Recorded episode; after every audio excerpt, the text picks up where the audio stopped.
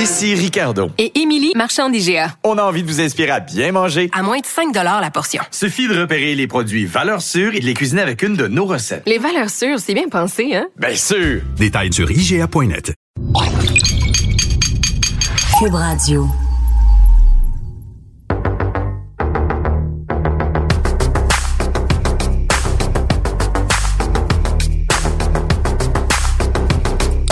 misogynie, menace de viol, menace de mort.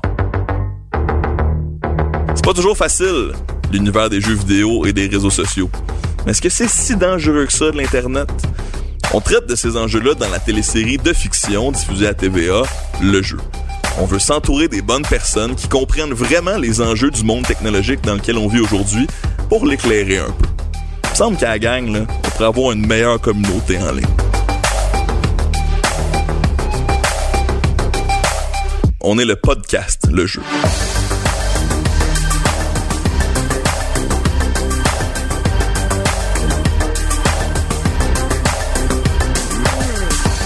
Bienvenue au podcast Le Jeu. Le Jeu est une série diffusée par TVA qui s'intéresse aux franges extrêmes de l'univers du gaming le gaming, un monde que moi j'adore. Je m'appelle Fred Bastien et je dois l'avouer, moi sans Pokémon, je ne serais pas la personne que je suis aujourd'hui. Sans Pokémon qui m'a appris à, à, sociabiliser dans la cour de récréation en faisant des échanges de cartes et de Pokémon virtuels.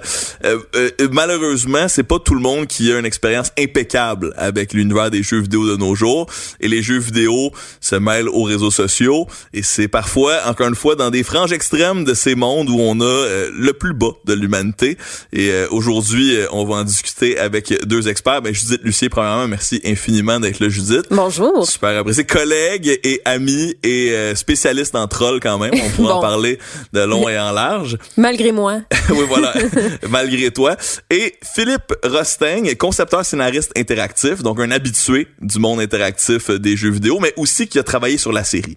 Tout à fait, tout à fait. Donc oui, euh, concepteur depuis une dizaine d'années, gamer depuis une trentaine d'années moi aussi, et euh, oui, j'ai été consultant officiel un peu pour la série. Voilà, et donc donc amoureux de ce domaine, mais euh, qui est quand même euh, qui, qui mérite d'être éclairé à certains endroits. Amoureux malgré moi. Voilà. Puis je dis, les gens connaissent tes opinions, euh, ta spécialité certaines envers le féminisme, euh, ton humour bien sûr, euh, ta sagesse parfois, mais t'es aussi une gamer. Un petit peu, ouais. Ben, je, joue pas à des jeux réseautés en ligne avec des trolls. Moi, j'ai une NES classique, puis je joue aux jeux par nostalgie de mon enfance. Là. On, Donc, on, Zelda, on glisse à l'oreille Dr Mario. Dr Mario, une grosse fan de Dr Mario, un endroit où il y a pas beaucoup de trolls, beaucoup de maladies à guérir. exact, exact, beaucoup de, de virus euh, en tant que tel. Vous avez écouté le deuxième épisode de la série, mm-hmm. euh, quand même assez intense. Moi, ça m'a fait vivre du stress post-traumatique. Littéralement. Parce que, on, y arrivera très bientôt, mais toi, t'as vécu là, littéralement des choses que Marianne vit dans la série. Oui, pas aussi pire. Je, je, ce qui est illustré dans la série, c'est assez extrême. Moi, j'ai pas eu des menaces de mort, des menaces de viol. J'ai pas eu, euh, euh, tu sais, j'ai jamais senti que ma sécurité était en danger, mais euh, j'ai vécu ce que c'est, mettons, d'être dans un party de famille, puis t'es tu te sens à l'abri parce que tu es dans ta famille puis là oups sur ça un, texto puis c'est vraiment ou pas un texto mais une notification mettons sur Facebook puis c'est comme euh, ça ça ça ça ça, scrape ta journée. Scraper ta journée. Chercher un mot plus joli que scrap. Je dis, tu dis que tu t'es quand même reconnu dans certaines choses qui arrivent à Marianne. Euh, j'espère que tu t'es jamais réveillé euh, blackout d'un lendemain de gala. Euh. Oui, mais c'était la faute de personne. non, euh, non, ça m'est jamais arrivé. Puis finalement, l'entourage de Marianne s'inquiète pour elle. Catherine, l'amie avocate de Marianne, essaie d'envoyer des mises en demeure pour faire supprimer l'application parodie sexuelle du jeu de Marianne. Et l'épisode se termine alors que Marianne reçoit un texto qui dit « La prochaine fois, je ne te manquerai pas. On a un extrait de Marianne qui refuse d'aller voir la police, qui minimise, hein, qui dédramatise parfois un peu.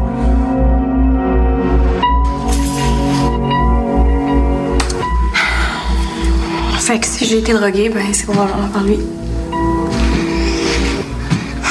Puis c'est peut-être lui qui a acquis mon compte Zeta, puis qui s'est fait passer pour Catherine pour essayer de me piéger. Puis Julien, il y a un masque Zeta. C'est sûr que si on s'en va à la police avec ça, ça va rebondir au studio. Là. Ah oui, mais qu'est-ce que tu dis? Là? On, s'en fout du studio, là. S'il y a un maniaque qui utilise le jeu pour euh, violer des filles, j'ai autant que ça se sache. J'ai pas été violée, OK? J'ai peut-être été droguée, ça même là, on le sait pas, là. S'il te plaît. Ça a tellement pas d'allure, cette histoire-là. On va leur dire quoi, la police, nous autres, là? On va leur dire que. Que quoi? Que j'ai été victime d'un complot, que mon téléphone a été piraté, que je me suis fait droguer, que ça tient pas de bout. C'est sûr qu'ils vont rire de nous autres, là. Ok, Marianne. Regarde. Te forcerai jamais, là. Mais personne va rire de toi si on va voir la police avec ça.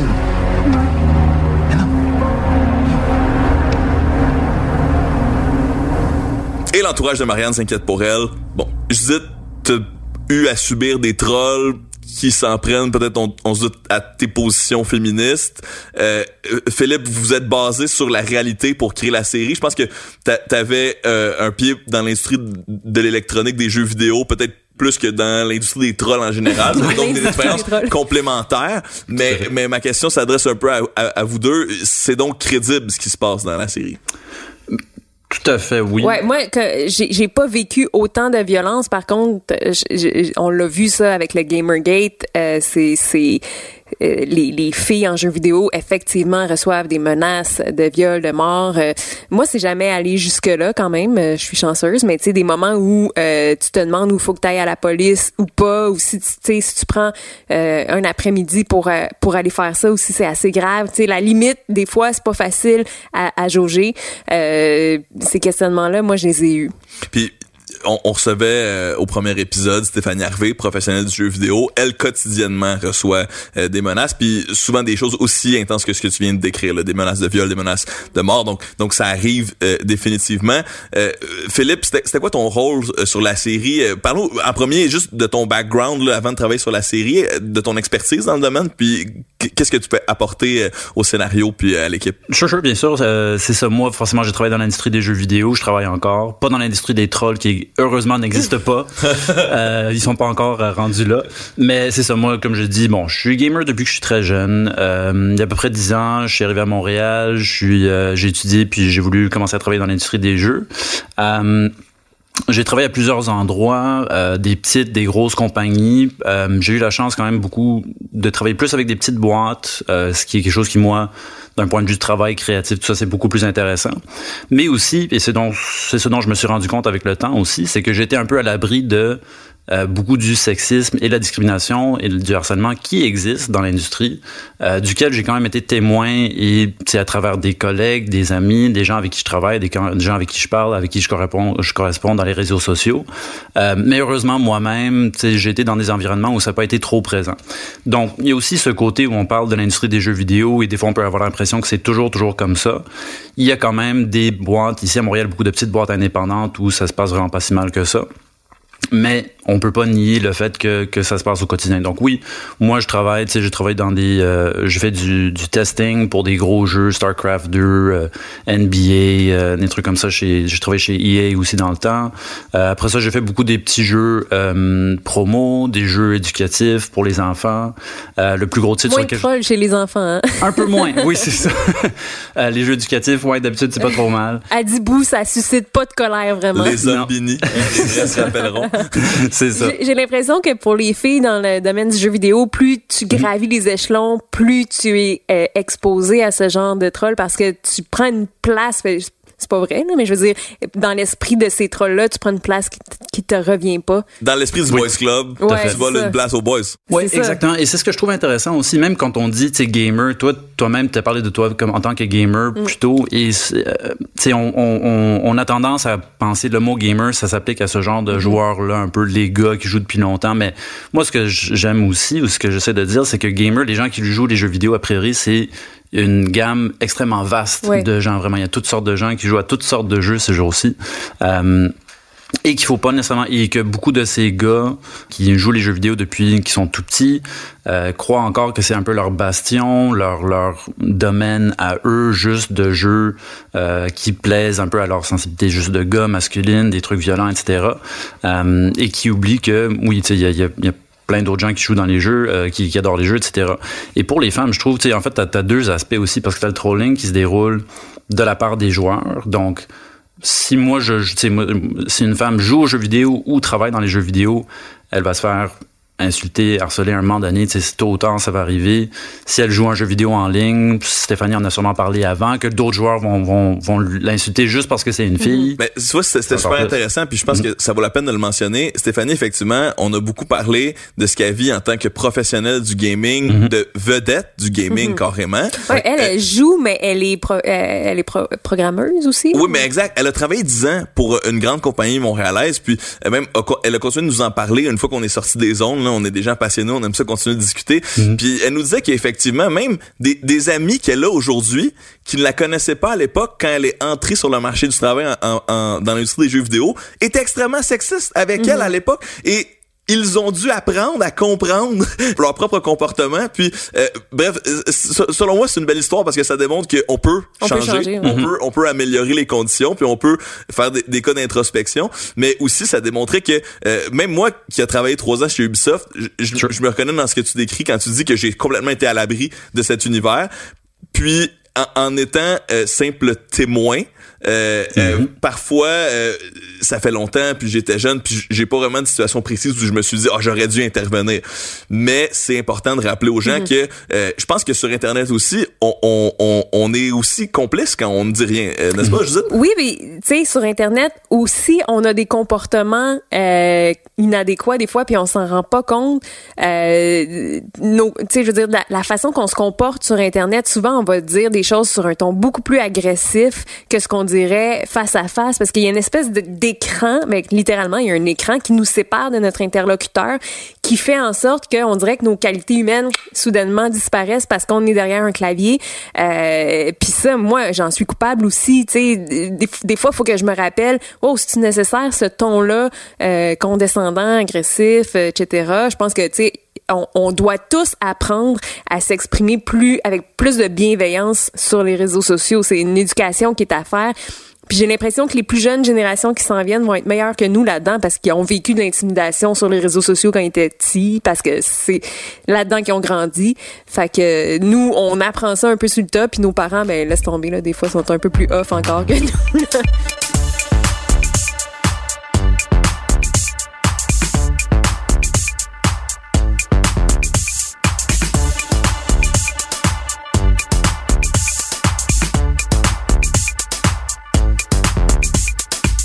Il faut absolument qu'on raconte quand même un peu ton histoire. Les choses vont super bien pour toi aujourd'hui. On t'entend à la radio, on te voit à la télévision, on te lit sur Internet. Moi, je suis super content de voir que les choses vont bien.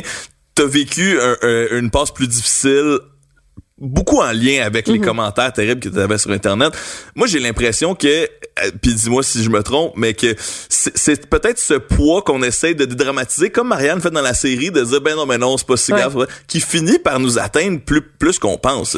Oui, puis ça, ben, ça prend énormément de place. Puis il il y a toujours une part de nous qui se dit c'est pas si pire, euh, c'est un peu de ma faute, j'ai un peu couru après. Euh, puis tout ça, c'est euh, c'est vivable jusqu'à temps que ça le soit plus. Puis moi, à un moment donné, euh, les, tu sais, les commentaires sur les réseaux sociaux, tu peux toujours euh, décider de pas les lire ou de, tu sais, de t'en foutre ou de décider que euh, les commentaires positifs font plus ton affaire que les commentaires négatifs. Puis, tu sais, ça c'est une question de disposition mentale. Moi, à un moment donné, j'ai fait une dépression. Puis à ce moment-là, je peux pas dire que c'est à cause des des des trolls que j'ai fait une dépression, mais je sais que quand j'étais en dépression, les trolls, j'étais plus capable Ça de les gérer. Mhm. J'étais- c'est c'est c'est ça à un moment donné qui qui, qui a été la différence puis qui a fait en sorte que euh, ben je- moi j'a- j'avais une chronique d'opinion dans le journal Métro qui m'exposait à ce genre de messages là régulièrement. Puis quand j'étais en dépression, c'était j'étais- c'était c'était plus possible pour moi de vivre ça. Mhm. Fait que j'ai arrêté. Ouais, puis je pense que c'est important de le mentionner aussi, euh, sans me faire soudainement expert en maladie mentale, mais c'est souvent une combinaison de facteurs stressants Ouais. qui vont mener à au pas vers la maladie Mhm. mentale. Donc c'est pas euh, c'est pas exagéré de s'imaginer que ça a eu un impact Non, non, un- un, effectivement. un poids. Maintenant que tu as passé à travers, tu as changé un peu euh, de perspective peut-être par rapport à cet enjeu-là. Premièrement, qu'est-ce qu'on doit faire quand euh, on sait qu'on va s'exprimer publiquement sur internet pour peut-être parer les coups à l'avance? Puis qu'est-ce qu'on doit dire aux internautes en général qui sont peut-être pas les, les problématiques mais qui les voient souvent faire. sais. Ben moi, je, je sais que euh, j'ai dû apprendre à à retravailler mon cerveau pour voir les choses plus positivement, premièrement dans ma vie en général. Euh, mais par exemple, euh, récemment, j'ai participé à une émission. Euh, je me, je savais que j'allais être exposée à des commentaires. Euh, j'ai décidé d'avoir la bienveillance envers moi-même de pas aller lire les commentaires. Puis ça, c'est dur parce que c'est d'accepter une perte de contrôle. Puis c'est aussi, il y a plein de gens qui m'ont écrit et je suis vraiment, je compatis avec toi pour les commentaires que t'as reçus. Je suis comme ah mais moi j'avais décidé de pas aller les voir. Ouais, donc ça te pas à l'abri. Mais ça me force pas, mais ça, ce que ça me fait réaliser, c'est ah ça doit être très, ça doit être très négatif les commentaires. Donc c'est un peu rochant, mais je me parle puis j'ai, tu sais c'est vraiment d'apprendre à, avoir des, de la bienveillance envers soi-même puis parce que tu contrôles pas qu'est-ce que les gens vont dire puis qu'est-ce que les gens vont penser de toi puis quand tu de, quand es une personnalité publique ben tout le monde, tu t'appartiens à tout le monde, puis tout le monde a le droit de dire que c'est pas correct comment tu t'es habillé ou c'est pas correct qu'est-ce que t'as dit ou que t'es pas drôle, que t'es pas si. Ben, c'est ça, à un moment donné, euh, faut, faut juste euh, décider de, de pas porter attention à ça. Mhm. Ils peuvent dire ce qu'ils veulent, mais toi aussi, t'es pas obligé de les écouter non plus. Ouais, c'est ça. Mais des fois, ça se facile. à toi quand Exactement. même. C'est ça. Tu sais, je veux dire, il y a une décision de pas aller lire les commentaires, mais il y a des gens qui t'écrivent en privé, puis il y a des mhm. gens qui t'envoient des, des messages euh, sur euh, Twitter ou sur euh, sur Facebook en message privé. puis là, ça, t'es reçois, puis des fois, ça peut être violent, mais c'est ça. Après ça, faut moi j'ai réalisé que j'avais pas de contrôle là-dessus puis tu sais les, les recours qu'on a c'est pas grand chose tu peux dire mhm. hum, ça c'est pas fin qu'est-ce que vous avez dit madame? Exact parce que bon il y a, y a, les recours policiers lorsque ça devient du harcèlement criminel mhm. mais il y a tout un espèce de spectre avant ça où on peut bloquer puis là ça devient la police de Facebook la police d'Instagram uh-huh. euh, la police de Google je veux souvent on se fait dire ben bloquez-les mm. sauf que quand tu bloques quelqu'un il peut continuer à dire des bêtises à ton sujet pendant des mois, puis là tu fais juste ne plus le voir. Moi, ça m'est arrivé qu'il y a un troll euh, qui dit que j'avais bloqué sur Twitter et il continuait de dire des choses de plus des propos de plus en plus dérangeants à mon égard et de plus en plus inquiétants euh, sur lesquels j'aurais voulu porter une attention particulière parce que euh, c'était menaçant pour moi. Mhm. euh, ben j'avais pas accès à ça. J'ai eu accès plus tard parce que je suis allée voir où est-ce qu'on était rendu avec sa maladie mentale. Mais euh, ben, bref. Ce qui arrive beaucoup aussi avec les trolls justement, c'est quand t'en bloques un ou tu sais quelqu'un qui t'harcèle ou qui t'envoie des mauvais commentaires. Ce qu'ils vont faire aussi souvent, c'est qu'ils vont juste créer un autre ouais, compte et la continuer la même campagne et ben harceler aussi. moi, il y a pas une femme qui travaille dans les jeux que je suis. Tu sais, j'en suis plein sur Twitter, sur les réseaux sociaux. Il y en a pas une que j'ai pas vu qui a été insulté, mm. harcelé, peut-être pas menacé, mais tu le vois tout le temps. Et ce qui arrive souvent, juste pour dire aussi, tu, parles des recours dont on a, euh, auxquels on a accès, euh, il y en a beaucoup qui finissent juste par lâcher les réseaux sociaux, mm-hmm. parce qu'il n'y a pas vraiment de recours. sais à moins que ça se rende jusqu'à la police, le, le fait qu'on voit ça même avec beaucoup de vedettes aussi, qui se rendent au mm-hmm. point où elles lâchent euh, Instagram, Twitter, etc. Si les gens se rendent à ce point-là, c'est qu'on n'a pas beaucoup d'options, elles n'ont pas d'options pour bloquer les gens, pour essayer de trouver une solution à, à une justice quelconque par rapport à ce qu'on leur fait ou même d'essayer de communiquer sans se faire harceler constamment mhm. comme ça. Euh, toi, Philippe, tu connaissais ces histoires-là dans le domaine du gaming? Mhm. Tu étais familier avec euh, peut-être avec l'histoire de Judith aussi ou d'autres femmes qui se font souvent harceler. Euh, comment tu t'es assuré que la série garde un, ton véridique sur ces mhm. sujets-là? Ben, il n'y avait pas que moi, mais moi, j'ai... Beaucoup de la consultation que j'ai faite pour la série, ça a été vraiment d'après mes expériences personnelles, juste soit ce que j'ai vécu, soit les gens que je connais dans l'industrie qui ont vécu ça. Euh, et donc, fallait pas vraiment que j'aille chercher très loin parce que il y a des exemples de ça au quotidien. Chaque fois que j'ouvre Twitter, euh, je vois une femme qui travaille dans les jeux vidéo, euh, qui se fait insulter, qui euh, parle du fait qu'il n'y a pas de recours, que un Twitter serait cool si vous nous donniez plus d'options, etc. Mm-hmm. euh, donc c'était vraiment juste de me fier à ça, de de, de parler à quelques personnes. des plateformes aussi, c'est euh, oui, tout à fait. Ça c'est tout un autre débat aussi, tout un autre discours, la responsabilité des plateformes par rapport à, au contenu qui est affiché sur elles versus le respect de la, le droit de, parole. C'est ça exactement. Ça c'est vraiment compliqué. Ça je le sais aux avocats, aux experts, je dirais. Mais oui, c'est sûr que c'est un problème aussi de ce point de vue-là. Au moins que euh, peut-être qu'ils pourraient faire plus, euh, mais il faut vraiment pas chercher loin pour voir des exemples de ça. Et donc, pour trouver des exemples qu'on euh, a pu ensuite utiliser pour la série ou que j'ai pu montrer à Mylène, Euh, puis euh, oui, ça s'est arrivé souvent. En fait, elle me demandait, donne-moi des exemples même d'insultes ou des Milan- trucs comme ça. Co-autrice de la série. Pardon, oui, c'est ça. Milan Cholet, justement, la co-auteur.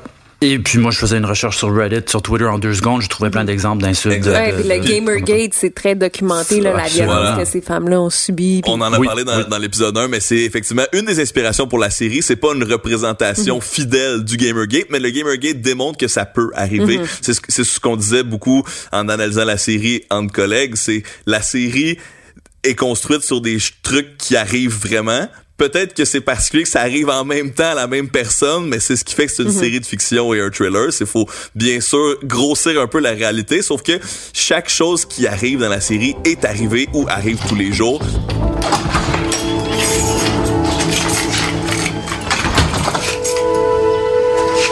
Hey! Hey!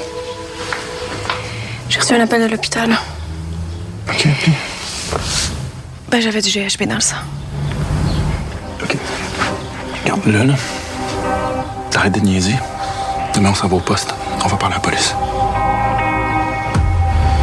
Si t'avais Marianne devant toi, Judith, euh, qu'est-ce que tu lui dirais? Qu'est-ce qu'est-ce qu'elle pourrait faire mieux? Qu'est-ce qu'elle pourrait faire différemment par rapport à ce qu'elle Ben, vit tu sais, moi, j'ai juste de la- de la- de l'empathie pour Marianne parce que, tu sais, il y a, y a pas grand-chose que tu peux faire de mieux dans le sens que c'est pas de sa faute, tu sais. Puis, j'aurais juste le goût de dire, rappelle-toi que c'est pas de ta faute, euh, que, on est dans un monde misogyne, c'est difficile pour les femmes. Aie de la bienveillance envers toi-même pour combler la, la malveillance que, tu subis, c'est- Est-ce qu'on doit être bienveillant envers nos trolls? Ben, il y a- C'est bouddhiste, là, c'est- non, non, mais c'est intéressant parce qu'il y a euh, l'humoriste Sarah Silverman qui a répondu à un troll euh, en lui disant De façon euh, très positive. de façon très euh, ouais. positive, je comprends ta détresse, nanana, nanana, as-tu besoin d'aide? Mm. Je résume, là, c'est peut-être pas exactement ça. Puis, tu sais, ça a super bien viré.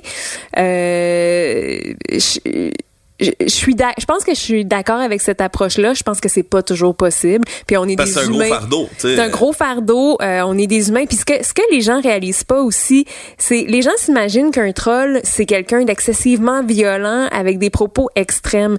Tu sais, le harcèlement dans la vie, c'est quand tu reçois des, des, des commentaires répétés dans un même contexte. Mais ce que les gens réalisent pas, c'est que mettons, un commentaire pris isolément est peut-être pas grave. C'est juste que quand tu t'exposes publiquement, t'en reçois mille comme ça par jour. Puis ça, ça devient drainant, ça devient épuisant. Puis c'est ça qui finit par devenir du harcèlement. Ça veut pas dire qu'une personne t'a harcelé. C'est juste que les commentaires de tout le monde envers toi sont l'équivalent d'une forme de harcèlement. Puis effectivement, ça devient difficile avec euh, la récurrence, mais il y a aussi le type de commentaire. On en parlait avec euh, Stéphanie dans l'épisode 1. Elle, elle disait, moi, il y a du trolling que je trouve pas grave. Il y a du trolling qui est bon enfant, mais il y a du trolling où là, c'est- de vraies menaces. Est-ce que, est-ce que tu catégorises les trolls? Mais c'est difficile parce que tu sais la, la, la, la ligne est, est floue puis effectivement tu sais euh, des fois c'est tellement gros que c'est moins grave. Des fois plus c'est plus c'est subtil et insidieux, plus ça fait mal.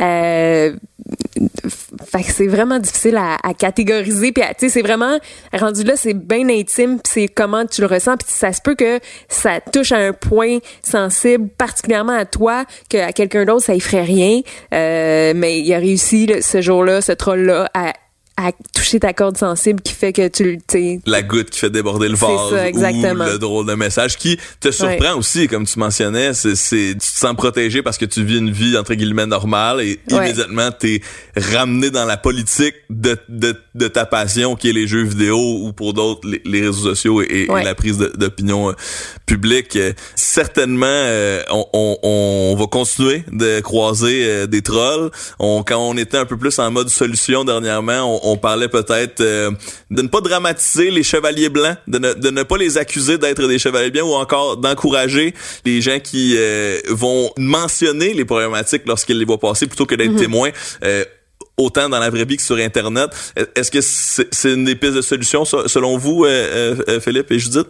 Ben, euh, une piste de solution peut-être. On aimerait, je pense qu'on est tous tellement à la recherche de solutions, qui sait nécessairement. Mais le fait de euh, à défendre ou de, de, de, rentrer dans une conversation en ligne quand on voit ça, pour moi, oui, ça ne peut qu'être du positif. C'est-à-dire que de montrer au moins la personne qui se fait insulter qu'il y a des gens là pour l'aider, mm-hmm. euh, ça ne peut qu'être qu'une bonne chose. Et oui, c'est sûr que des gens se font traiter de, de white knight ou de, on voit beaucoup social justice warrior qui mm-hmm. est utilisé comme insulte. Mm-hmm. Mais a priori, quand on traite les gens de ça, c'est quoi? C'est des gens qui ont de l'empathie pour les autres puis qui s'occupent, qui, qui se préoccupent du bienfait des leur autres. temps pour lutter contre Absolument. la c'est ça. Mais Et pour oui. de vrai, ça enlève un fardeau des épaules. Moi, Mm. quand, quand je vois des gens prendre ma défense sur, sur Internet, ça, ça me fait du bien. Ça marche. Des fois, je suis comme, ah, peut-être pas de cette façon. mais je suis rendu là, euh, j'ai pas vraiment de contrôle là-dessus, mais souvent, je suis comme, Oh, merci. Mais c'est vrai que ça, ça enlève euh, du fardeau que t'as parce qu'effectivement. Ouais. Moi, je peux pas répondre à tout le monde. Puis au moins, tu te sens pas seul. C'est moins seul Exactement. que, OK, il y a quelqu'un qui a mon bac un peu. Voilà. Mm -hmm. et, et, moi qui l'ai déjà vécu à moindre, moindre égard, sans, sans, aucun doute, quand effectivement ta communauté commence à répondre directement à tes trolls, t'as l'impression que t'as gagné du temps dans ta mm -hmm. journée. Parce que ah, définitivement, euh, des fois, tu peux pas le temps de le faire toi-même puis euh, ça peut être très drainant, surtout quand euh, c'est des messages aussi intenses que ce que Marianne reçoit, ce que mm -hmm. des filles reçoivent à tous les jours aujourd'hui, malheureusement, comme on l'a déjà entendu? Euh, déjà, on pourrait parler de ça pendant des heures et des heures, faire des films et des documentaires, mais on est déjà près de la fin de notre enregistrement. Merci infiniment, Judith, pour tout ton temps. On continue de te suivre et on continue de la, la défendre sur les réseaux sociaux. On va lui donner des, des pauses bien méritées une fois de temps en temps.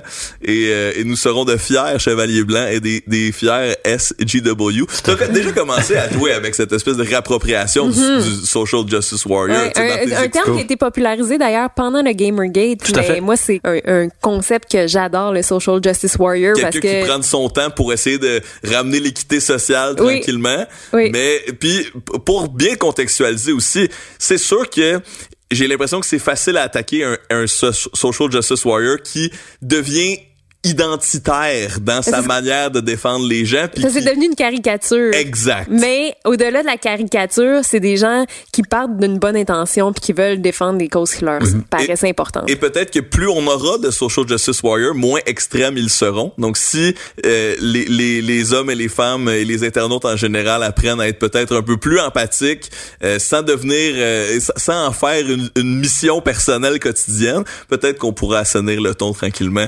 Bref, je l'espère. Merci infiniment d'avoir été là. On a hâte de savoir ce qui se passe dans l'épisode 3. Moi, je vous dis rien, mais je sais qu'il y a un gros punch à la fin de l'épisode 3 que je n'ai pas vu venir. J'en dis pas plus. Je dis merci infiniment d'avoir été là. Philippe, Plaisir. merci d'avoir été là aussi. Merci, grand On plaisir. se part une petite tune jazz puis on fait les crédits, mesdames et messieurs.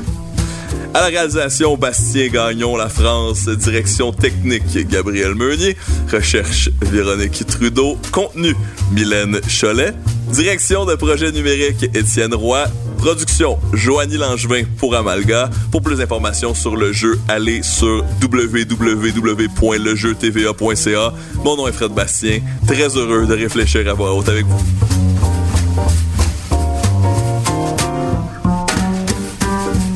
C'est bien dit, ça. C'est belle formulation. hein.